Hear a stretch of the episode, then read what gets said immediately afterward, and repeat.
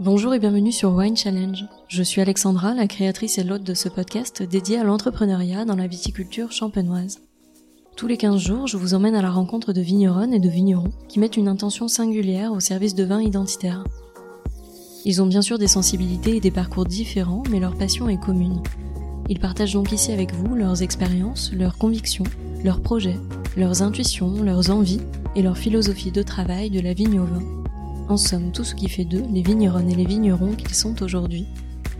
Alors vous le savez, pour cette troisième saison, je suis heureuse de pouvoir accueillir un partenaire champenois. En effet, Plus de Bulles a rejoint l'aventure Wine Challenge en soutenant mon projet, afin que ce podcast autoproduit par passion puisse continuer d'exister auprès de vous. Avec cette équipe, nous avons le même attachement pour les vins de champagne et leur terroir. Ils ont à cœur de vous proposer une sélection de champagne empreint d'émotion, sans oublier de vous parler des femmes et des hommes qui élaborent chacune de ces cuvées et ça, vous le savez, ça compte beaucoup pour moi. Alors j'ignore quel sera votre prochain souvenir de dégustation, mais peut-être se cache-t-il derrière les vins de l'invité du jour. Et cette semaine, je vous propose de nous arrêter à Mareuil-sur-Ailly pour aller à la rencontre de Charles Bénard, à qui je laisse sans plus tarder le soin de vous raconter son histoire. Et je vous souhaite à toutes et à tous une très belle écoute. Bonjour Charles. Bonjour Alexandra. Merci beaucoup de m'accueillir sur le domaine. Merci à toi de venir. Je suis ravie de venir à ta rencontre pour en savoir un petit peu plus sur toi, sur ton parcours et sur ta vision euh, vigneronne. Donc pour commencer, je vais te laisser présenter le domaine de la façon dont tu le souhaites. Alors bienvenue ici au Champagne Bénard Pitois. Alors je parle de Champagne Bénard Pitois, mais il y a aussi une autre marque ici qui est aussi euh, Laurent Bénard.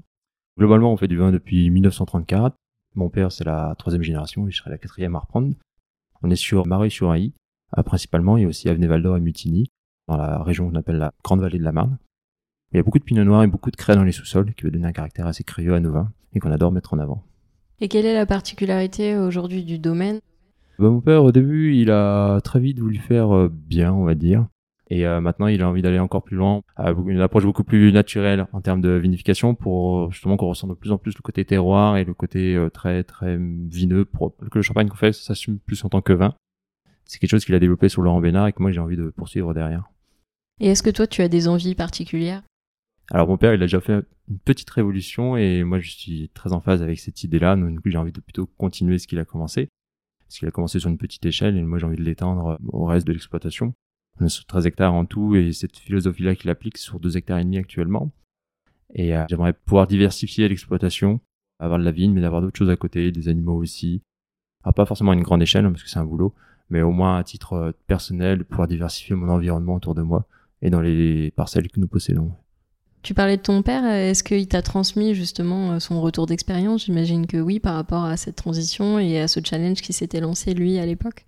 Oui, il m'a beaucoup parlé euh, à la fois de ses succès comme de ses échecs, et c'est très important hein, pour se remettre en question, et puis surtout pour que moi, qui reprendrai, hein, qui assurerai la suite, ne, ne reproduise pas forcément les mêmes erreurs, surtout quand on fait beaucoup d'expérimentation. D'ailleurs, c'est pourquoi moi je voulais revenir assez tôt euh, auprès de mes parents, c'était justement pour profiter de leur propre expérience. Même si j'avais pas un gros bagage d'expérience, hein, j'ai fait deux ans entre la fin de mes études et euh, ici euh, à l'extérieur. Et très vite, je me suis dit, bah en fait, autant apprendre sur place, puisque c'est là que je vais passer peut-être le restant de ma vie, donc autant apprendre le plus tôt possible. Même si auprès des ouvriers, j'ai l'air de quelqu'un de totalement sans expérience, c'est pas grave justement, j'ai appris aussi auprès de mes, euh, on parlait de mes parents, mais aussi auprès des autres personnes qui travaillent ici depuis plus longtemps que moi, qui apportent leur âge, 50, 25 ans. On commence avec très peu d'expérience, mais ça s'apprend sur le tas et je remercie euh, tous les gens qui m'ont appris tout ce qu'ils savent.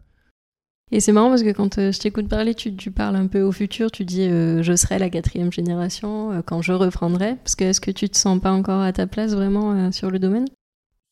Comment dire, je me sens à ma place, mais je sais où est ma place. J'ai fait une formation euh, d'ingénieur agronome en agronomie donc les sciences du sol, mais avec une, option viticulture œnologie. Voilà, j'ai beaucoup de bagages théoriques dans la tête. Et maintenant, il faut, l'appliquer. Hein. La vigne, c'est beaucoup de patience. Quand on essaye quelque chose, on a le résultat beaucoup d'années plus tard, surtout quand on fait du vin, surtout quand on fait du vin en champagne, puisqu'on le fait vieillir derrière. du coup, voilà, je sais ma place et euh, je sais que j'ai encore plein de choses à apprendre et c'est normal. Et tu parles de ton parcours de formation, donc euh, est-ce que tu as aussi fait une école de viticulture ou pas du tout? Est-ce que c'était une volonté ou non?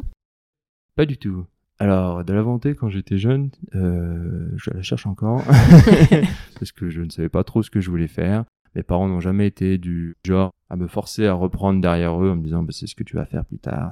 Euh, surtout mon père, il voulait me laisser bah, découvrir un peu le, la vie, le monde, et puis me faire mon idée par rapport à ça. J'ai quand même travaillé avec mes parents, voilà, euh, certaines vacances ou certaines vendanges, accueillir avec eux euh, quand j'étais enfant. Mais du coup, non, je me suis pas dirigé vers une école de Viti, de style BTS à Avise ou la Viti à Beaune ou autre. J'ai voulu me laisser le temps, mais du coup, c'est pour ça que j'ai fait des études plus larges, ingénieur en l'occurrence, en sachant que potentiellement il y aurait une porte de sortie qui me ramènerait vers la viticulture et l'œnologie. Et c'est ce qui s'est passé. Donc au début j'avais commencé par ingénieur agroalimentaire, donc c'est toutes les sciences de l'alimentation, hein.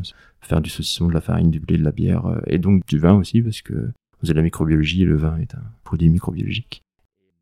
Et finalement j'ai pu faire une option, parce qu'à force de, de stages dans différents domaines, dans différentes régions de France et dans différents pays également, je me suis rendu compte que je me plaisais dans ce milieu-là, et donc c'est pour ça que j'ai voulu après enfin me spécialiser là-dedans. Alors forcément avec une approche peut-être plus théorique que, que dans un lycée viticole, mais finalement euh, ça se rejoint très vite une fois qu'on est dans les vignes. Et tu parles de tes expériences à l'étranger, c'était dans quel euh, secteur d'activité? Bah, Il y avait un peu de tout. Euh, il y avait purement ouvrier de base hein, pour aller épamprer, pour aller relever des fils, à la vendange aussi, hein, donc soit cueillir, soit s'occuper des vins même si à cette époque-là, je comprenais pas ce pourquoi je faisais ça, mais en tout cas, les, tâches euh, en elles-mêmes, euh, les opérations, euh, c'est ce qu'on me demandait.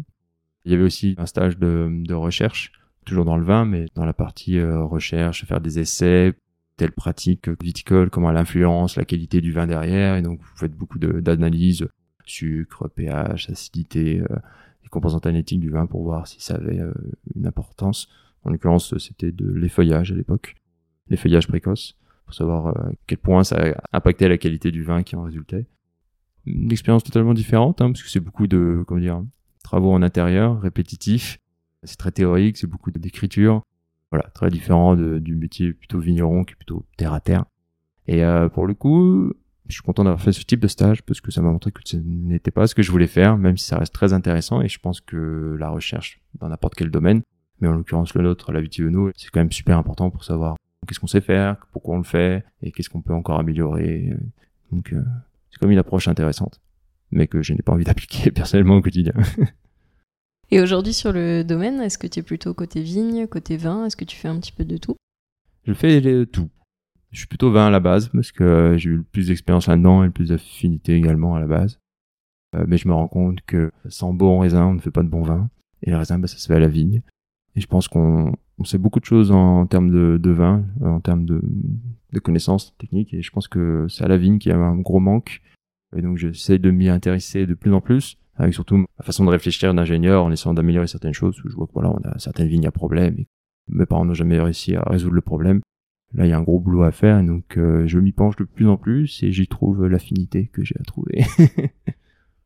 Comment tu arrives à trouver, parce que tu as quand même ce bagage assez oui, technique, scientifique, euh, comment tu arrives à trouver euh, la bonne balance euh, dans la réalisation des vins entre vin technique et vin d'émotion? La bonne balance, je pense que c'est toujours le goût. L'idée, c'est de faire un bon vin, un excellent vin même. C'est que prenne du, plaisir.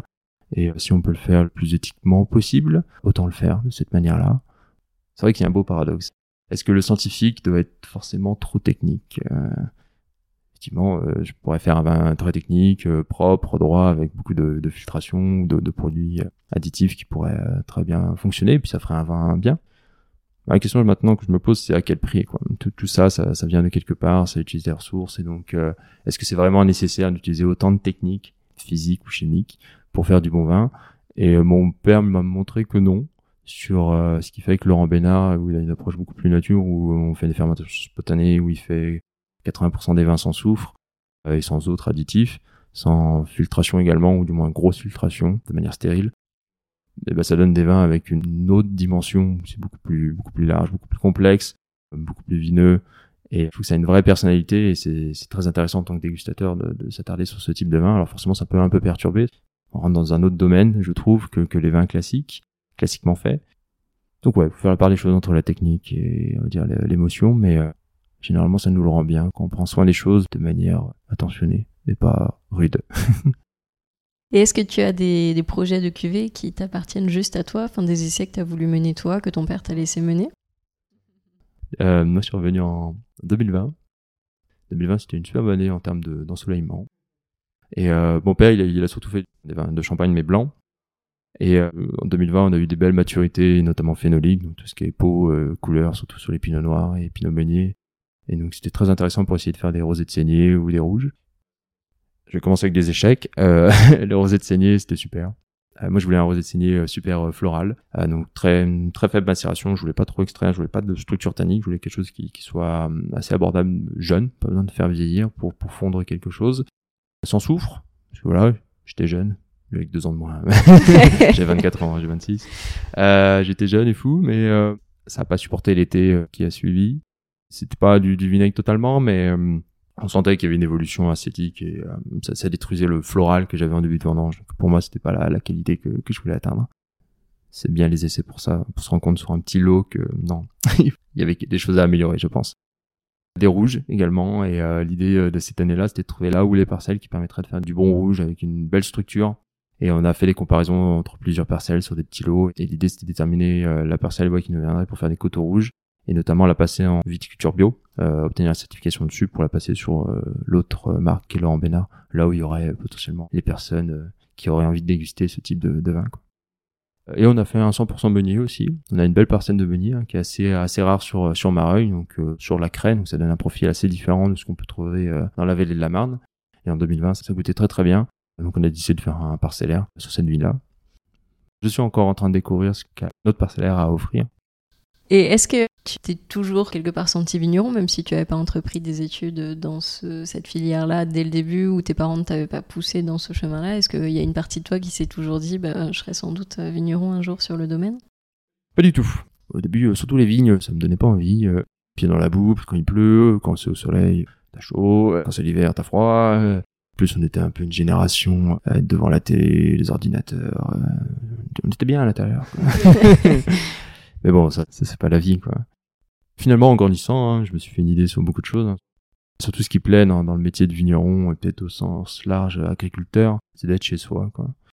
D'être chez soi, d'avoir son petit paradis, j'ai envie de dire. Prendre plaisir à s'occuper de tous ces petits êtres. Euh, en l'occurrence, nous, c'est la vigne. Créer son identité qu'elle vin et de pouvoir partager toute cette passion-là à d'autres personnes qui sont de l'autre côté, donc en tant que dégustateurs, consommateurs, qui eux doivent ressentir cette émotion-là. Et je trouve que cet échange à travers le vin entre les gens, c'est assez intéressant, cet aspect social dans le vin. Et j'adore ça en fait. Je pense que j'adore parler avec des gens. Et le vin est un excellent moyen d'y parvenir. et est-ce qu'il y a des personnes qui ont particulièrement marqué ton parcours? Absolument. Je vais commencer par euh, les frères Parcé. Ce sont des vignerons qui étaient de Bagnouls et de Maury dans le Roussillon, dans les, dans les Pyrénées-Orientales, chez qui j'avais fait un des stages euh, pendant mes études. Euh, ils travaillaient de manière collégiale sur le, sur le domaine, euh, qu'ils ont repris de, leur, de leur père à eux. J'ai aimé cet aspect familial et c'est eux qui m'ont dit je suis capable de, de, pouvoir travailler avec ma famille.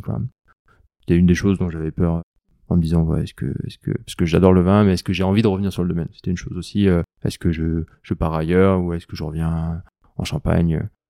Et eux m'ont donné envie de, de, travailler en famille parce que malgré les difficultés qu'ils pouvaient avoir bah, ils les soulevaient ensemble ils avançaient ensemble et puis ils s'y trouvaient un certain plaisir à faire ce métier-là malgré les difficultés ils ont été très inspirants là-dessus je suis parti en Nouvelle-Zélande dans un petit domaine ce qui est assez rare là-bas de 5 hectares dans la Marlborough Valley j'ai trouvé un vignon en Suisse il s'appelait, euh, il s'appelle toujours Hatch Calberer. Je crois qu'il avait 40 ans de métier euh, en tant qu'œnologue là-bas. J'ai adoré sa sensibilité auprès des vins. Lui, il s'en moquait de tout ce qui était marketing, euh, ce que les gens pensaient d'ailleurs euh, de ses vins. Mais il est cultivé avec passion ses vins et euh, j'ai adoré cette sensibilité-là que, que, je pense qu'il a réussi à me transmettre. Euh, parce que lui, avant tout, c'était le goût, le goût, le goût. Une personnalité ouais, très très intéressante. Euh, je remercierai aussi euh, pour m'avoir apporté beaucoup de choses et qui m'apporte encore euh, Hervé Gestin, toujours en activité, avec qui on travaille euh, pour les dégustations ici. Euh, parce que c'est toujours intéressant d'avoir un avis tiers, c'est Hervé Gestin, c'est quelqu'un qui a de la bouteille, qui a une approche aussi assez sensible sur ce que c'est le vin et j'apprécie beaucoup cette sensibilité-là et que ouais, ça m'apporte beaucoup moi au quotidien. Je pense que toutes ces personnes-là sont des personnes qui m'ont inspiré et que c'est important d'être inspiré pour être inspiré après plus tard. Tu parlais du domaine comme une entreprise tout à l'heure. Est-ce que toi, tu te sens entrepreneur? Oui, surtout quand on est dans une société en constant mouvement, hein, où il y a des dynamiques qui ressortent, des, des envies. Hein. Et je pense qu'on a besoin quand même de se renouveler, de revoir certaines priorités qui sont plus celles d'avant. Qu'est-ce qu'un entrepreneur pour toi en Champagne aujourd'hui? Quelqu'un qui sort un peu de ses acquis et qui propose d'autres choses que le champagne standard. Hein. À une époque, champagne c'était la champagne. Ah non, il y a plein de champagnes différents et je pense qu'il y a autant de, de, terroirs à mettre en avant et que c'est là que on a besoin d'entreprendre aussi, ouais, se différencier des autres, pas forcément faire des choses ultra différentes, mais je veux dire de mettre en avant ses points forts, ses terroirs, parce qu'encore une fois, on a beaucoup de terroirs différents en Champagne qui donnent des vins différents. Et est-ce que le côté management, euh, c'est quelque chose qui te concerne au quotidien? Oh bon Dieu, oui. oui, oui. Alors ici, on est sur 13 hectares, on travaille à 9 euh, toute l'année. Puis on monte potentiellement à 20 pendant le palissage, puis après plus à la vendange. Donc euh, il y a forcément du bon monde à gérer. surtout quand on fait du vin, surtout quand on veut vendre son vin. Donc ça fait plein de petites choses à gérer où on peut pas être partout. Moi, moi j'aimerais être partout, hein, parce que finalement j'adore un peu tous les aspects de ce métier-là. Mais on peut pas être partout, donc forcément il faut savoir déléguer.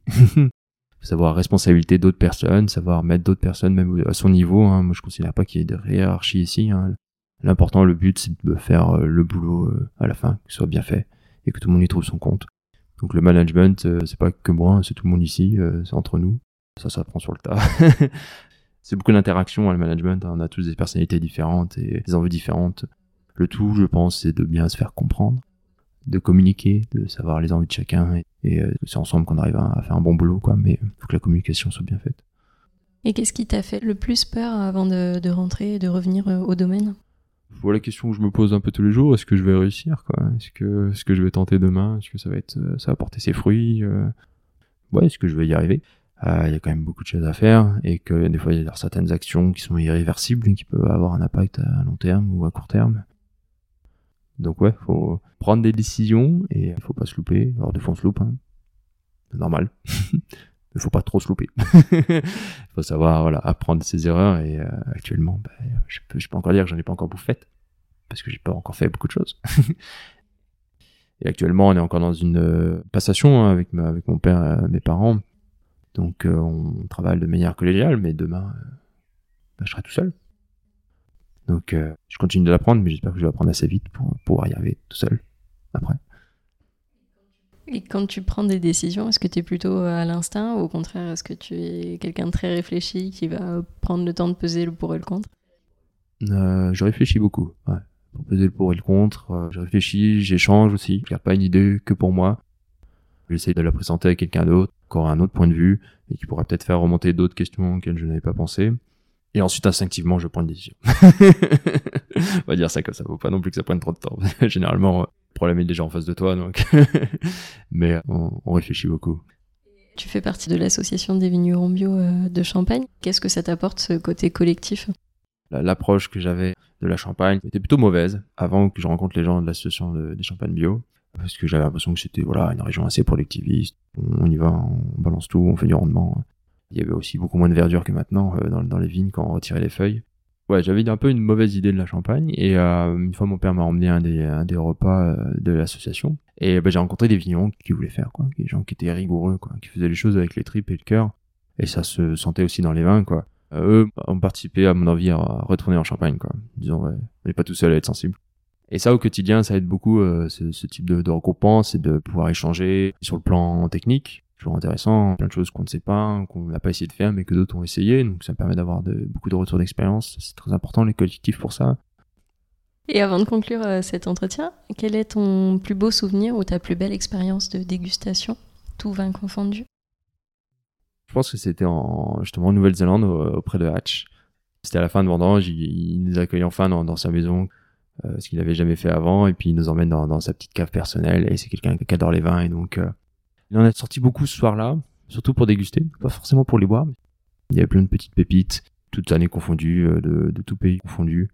Voilà, il a sorti euh, quelques millésimes d'Ikem, quelques châteaux de Bordeaux, euh, des champagnes également. Une belle palette, on va dire, avec lui ses explications, ce qu'il ressentait. donc, moi, en tout cas, dans mon apprentissage, de, ma manière de déguster, ça a été très important. Et si tu avais euh, la possibilité de, devenir vigneron dans une autre région, euh, que ce soit en France ou à l'étranger, dans quelle région tu irais? Très bonne question. Je pense que j'ai pas encore assez voyagé pour me faire une idée euh, vraiment finie. Je sais que j'ai adoré le Roussillon parce que je trouvais qu'il y avait du relief, il y avait la mer à côté. Ouais, dans certaines hauteurs du sud, dans des endroits frais, c'est très sympathique. moins, dans la plaine, mais plutôt au-dessus. On un peu le, le vent. ce serait chouette. Et quelle est la région du monde que tu n'as pas encore découverte, que tu aimerais euh, découvrir par rapport au vin? Je pense que ce serait l'Autriche, quelque part. C'est des endroits où ils ont beaucoup développé euh, la ville, mais autour d'autres cultures, en fait. On peut parler vraiment d'organismes agricoles où euh, voilà, il y a de la vigne, il y a de l'élevage, il y a des champs, il y a de la verdure. Dans ces pays de, de l'Est, j'ai l'impression que la vigne est plus au centre de plusieurs types de cultures. Et c'est ce qui manque ici, que j'aimerais développer du moins. Et donc euh, j'aimerais, ouais, j'aimerais voir ça. Ouais. Et quelle est la dernière bouteille de vin tranquille que tu as ouverte? C'était un Echezo 1996. Parce que c'était pour fêter mon anniversaire. Je suis né en 96 et mon père, mon père, il avait ça. Bon, c'était un peu, un peu vieilli quand même. Ça partait un peu sur le côté balsamique. Mais ouais, c'est la dernière bouteille que j'ai ouverte personnellement. Eh bien, merci beaucoup, Charles. Je te souhaite d'explorer euh, voilà, tous les horizons possibles et de, de, voilà, de faire une, une, longue route dans ce chemin de vigneron au domaine. Bah, merci Alexandra pour cet échange. Avec plaisir. Bonne continuation à toi également. Merci beaucoup. À bientôt.